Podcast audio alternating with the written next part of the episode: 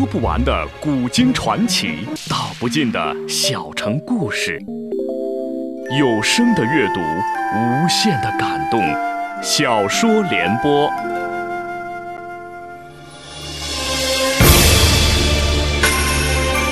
宋哲宗年幼登基，高太后垂帘听政。亲政后，他改年号为绍圣，因用人不当，朝廷陷入党争，但对外取得的战绩却超过了大宋。除赵匡胤之外的所有皇帝，请听秦俊撰写的历史系列小说《大宋天子宋哲宗》，由时代播讲。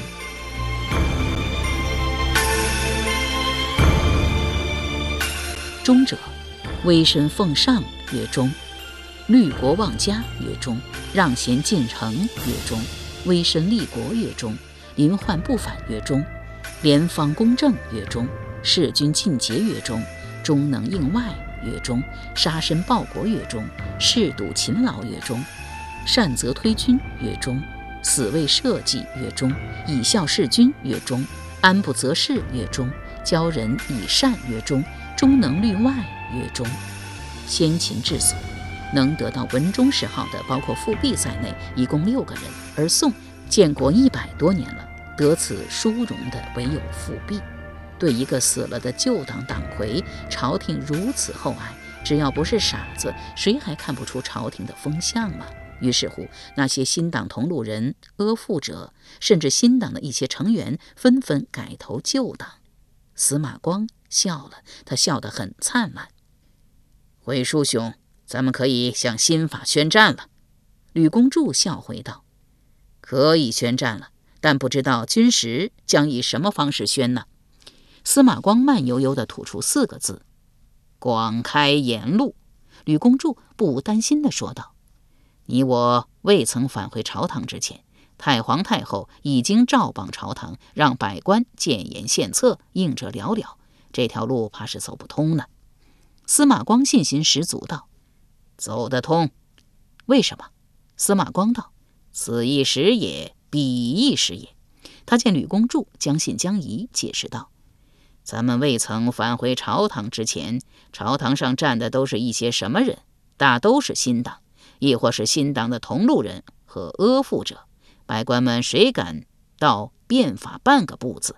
况且那一次广开言路，只是照榜朝堂，百姓不曾闻，就是闻了也不能演。这哪里是广开言路？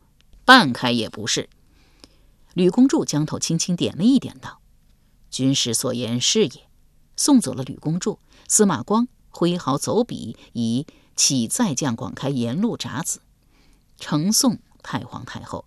他在札中不止讲了广开言路的重要性和迫切性，还指出了前次广开言路之得失。皇上初继大位，亦曾照榜朝堂，广征家言，但成效甚微。臣愚以为。朝廷若真的想广开言路，就不要局限于百官，不管有官无官，只要知朝政缺失及民间疾苦者，都可以尽时封状，尽情疾言。紧接着，他还提出了具体的建议：求加言之书，不只要榜于朝堂，还要榜于诸路州军，于所在要闹去处出榜小事，在京则于古院、谏院头下，为主判官划时进入。在外则于周君头下为长吏，即日复递奏文，皆不得取奏副本，强有易退。其百姓无产业者，虑有奸诈，则责保之在，奏取指挥，放令逐变。然后陛下与听政之辖略赐行览，其义理精当者，即实行其言，而显着其人。其次取其所长，舍其所短。其狂欲毕露，无可采取者，报文罢去，亦不加罪。如此，则家言日进，群情无隐。陛下虽身居九重，四海之事如指如掌，举措施为为陛下所欲。深宫里，太皇太后捧着司马光的札子，一连读了三遍，欣欣然道：“说的太好了。”三日后，朝廷。诏榜天下，广求谏言，这一广求，全国各地的奏章像雪片一样飞向开封城。最有分量的是范祖禹那一份，请更张新法，看得司马光心花怒放。范祖禹不愧是吕公著的女婿，司马光的助手。他的奏折道出了司马光和吕公著的心声。一开篇便把王安石骂了个狗血喷头，不达正题，专用私见，变乱旧章，误先帝任使。笔锋一转，又把新法批了个体无完肤，舍是取非，兴害除利，名为爱民，其实病民；民为一国，其实伤国。治民多失业，屡屡怨皆。紧接着向各条新法一一挥刀砍去。太皇太后越看越高兴，将范祖禹的奏折照榜朝堂，引来一片赞扬之声。废除新法的呼声一浪高过一浪，新党慌了，不止慌了是又惊又怕。他们靠变法起家，如果把新法废除，他们这群人也就完了。新法不能废，坚决不能废。但是新法确实有一些不尽如人意之处，在执行的过程中又出了不少问题。况且新法所行才十五年，从一开始就受到了传统士大夫的反对。再之，太皇太后对新法一直持反对态度，而他又是不是皇帝的皇帝，要想保住新法，真比登天还难。难也得保。几经密议，他们抬出了孔夫子。传统士大夫，包括司马光在内，不是标榜自己是君子吗？既然是君子，孔子的话你不能不听啊。孔子曰。父在，观其志；父没，观其行。三年无改于父之道，可谓孝矣。神宗驾崩还不到九个月，新法是他亲自制定并推行的。你太皇太后再牛，也不是皇帝，要废除新法，得由皇帝颁诏才行。而皇帝又是神宗的亲儿子，子改父道，乃是大不孝。他敢颁这个诏吗？他敢落一个不孝之名吗？谅他不敢。太皇太后蔫儿了。旧党蔫了，新党笑了，一个比一个笑得灿烂。新党高兴的有些早了，他们做梦也没有想到，被世人视为当代之大儒、史学之大宗师、道德上圆满无缺的完人，居然厚着脸皮说了两句话。第一句，废除新法是太皇太后钦定，并不是以子改父，而是以母改子。第二句，变法是王安石一手操纵的，故而朝野把熙宁年间的变法称之为王安石变法。废除新法，乃是废除王安石的新法。司马光的话把新党给镇住了，在太皇太后的鼎力支持下，他把大刀砍向了新法的保甲法。这一刀他砍歪了，也可以说他就不应该砍。宋神宗王安石君臣推行保甲法的主要目的，一是要在全国乡村建立严密的治安网，以维护乡村的治安；二是用受过训练的保丁，也就是民兵，逐渐替代雇佣兵，执行驻防和征战任务，从而达到省兵和减少军费的支出。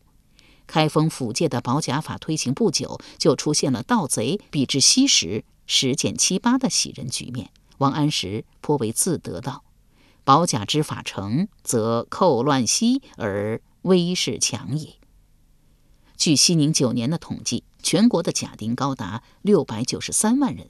这些保丁经过严格的训练后，其军事素质胜过正兵六十多万。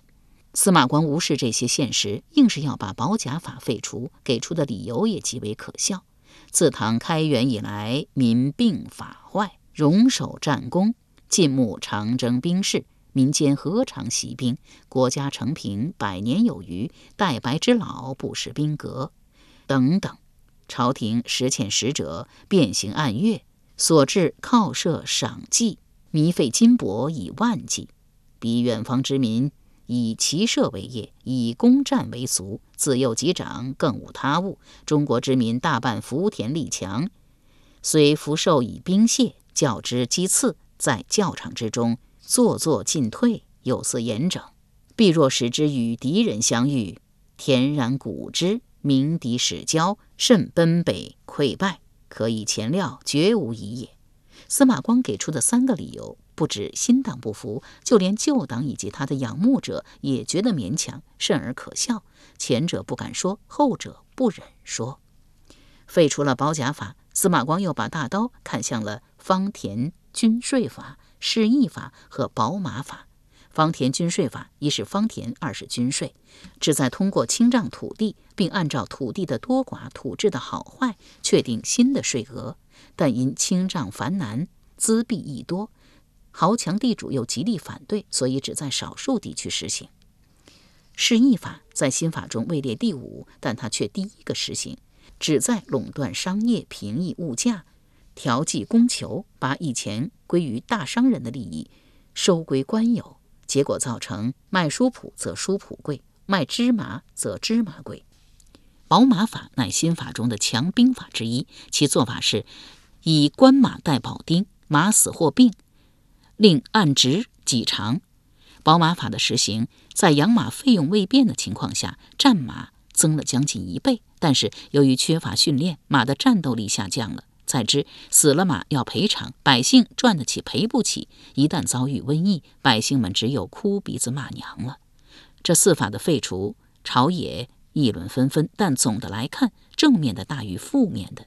下一步就该对新法的核心部位下手了。新法的核心部位有三：青苗法、免疫法、降官法。若是对这三个核心部位动手，会不会将蔡确激怒？蔡确可不是一个善茬，他连王介甫、吴充、文彦博都敢整，而且是往死里整。他虽然失势了，但他毕竟还是首相，废除新法的诏令，他不附属等于白纸一张。由时代播讲的秦俊历史系列小说《大宋天子》。宋哲宗正在播出。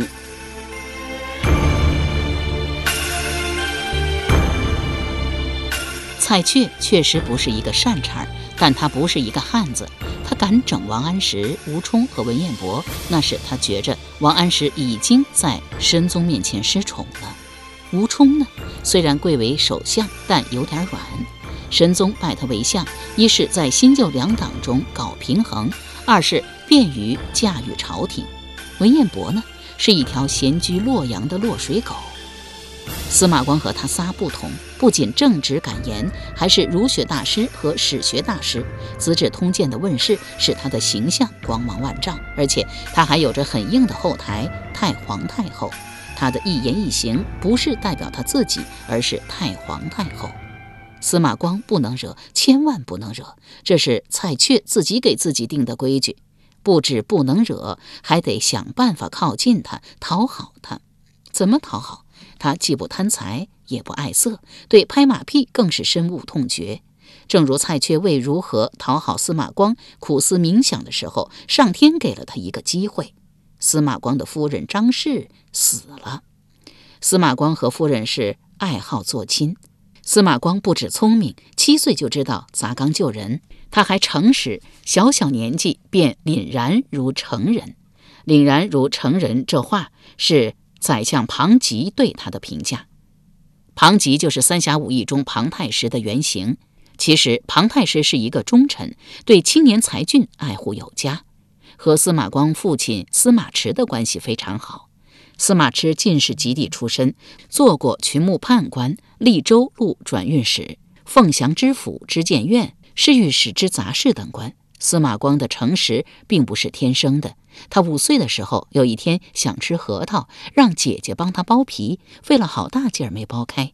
姐姐离开后，一个女仆把核桃放进开水里烫了一下，不怎么费劲就把皮剥下来了。姐姐回来后问他是谁给剥下来的，他说是他自己剥下来的。父亲见他撒谎，训斥道：“小子，何得漫语！”这件事给司马光的印象很深，从此他再也不说假话了，而诚实也成为他为人处事的原则。司马池有两个好友，一个是庞吉，再一个是张存。张存官居龙图阁大学士，他见司马光凛然如成人，便把不到十岁的三女儿张格许给司马光。七年后，司马光与张格喜结良缘，但不知为甚。结婚十几年了，张格未曾生育。张格背着司马光，为他买了一个漂亮女子，安置在寝房，自己躲出去了。司马光看书看到二更多，回寝房就寝，见一个美女坐在灯下，便问：“汝何许人也？坐吾寝室。”美女羞答答回道：“俺是您的妾。”司马光猛地一愣，反问道：“吾什么时候纳汝为妾了？”“俺是夫人给你纳的。”“胡闹！”司马光将袖子一甩，走了。翌日，太阳即将正南，张格回到寝房，见美女红着眼圈，问明了原因，长叹一声道：“这个怪人，狗咬吕洞宾，不识好人心。”等他下朝回来，给汝出气。好不容易盼到司马光下朝，张格板着脸问道：“哎，不孝有三，无后为大，这句话是谁说的？”司马光从来没有见张格这么对他说话，一脸惊讶地说：“是孟老夫子说的。你是怎么了？”张格依然板着脸问道：“你没有儿子，你知道吗？”司马光翻眼瞅了瞅张格，回道：“当然知道。既然知道，俺给您纳了一个小妾，让他为咱们传宗接代，你为啥不肯接受？”司马光哦了一声，笑回道：“原来为这事啊！这事还小吗？不小。”司马光正色道：“你也知道，我和王介甫有约，这一辈子不纳妾。王介甫有儿子啊。”司马光道：“我不是已经跟你说过了吗？我想把大哥的儿子康儿过继给咱。”张格说：“过继的哪有亲生的好啊？”司马光道：“你敢担保那个女孩就为咱生男孩吗？”张格摇头道：“妾不敢。”司马光道：“既然不敢，就别为我纳妾了。”张格长叹一声，将那个美女送走了。经过这件事，司马光夫妇的感情更深了。之前，司马光看书写书累了，或者深夜了，就睡在书房。自此以后，每天不管再累再晚，也要回卧房睡，而且每隔三五日晚饭后，还要和夫人手拉手在小院里散步。张格四十二岁寿辰那天，司马光为他庆寿。一向很少喝酒的司马光，居然喝了三大杯。酒席结束后，他和张格手拉着手漫步月下。不苟言笑的司马光突然诗兴大发，高声颂道：“西江月，宝髻松松挽旧，铅华淡淡妆成。红烟翠雾照轻盈，飞絮游丝无定。相见争如不见，多情何似无情？”笙歌散后酒初醒，深院月斜人静。他这一送，羞得张格躲进房中。夫妇二人之为，仆人们看在眼里，乐在心里，一个个抿着嘴笑。数日后，官场疯传此诗，人们一见面都说：“相见争如不见，多情何似无情。”司马光夫妇感情这么深，夫人突然死了，他一定很难受。我蔡持正若是能够请求太皇太后给张格赐一个爵位，司马光一定很高兴。还有，听说司马光对贫困子弟很好，每一年的俸禄大半用来接济这些贫困子弟，自己穷到靠卖地来安葬父母。我蔡持正若能说动太皇太后赐他一些钱，他一定会感激我。届时让我的长子蔡魏随宣召的内侍去洛阳吊祭。再给他司马光送一个重重的白包，我这样一做，他能不感激我吗？他一定感激。加之我采持政又不曾反对他废除新法，即使新法全部废除了，他也会给我留个情面，不动我的手下。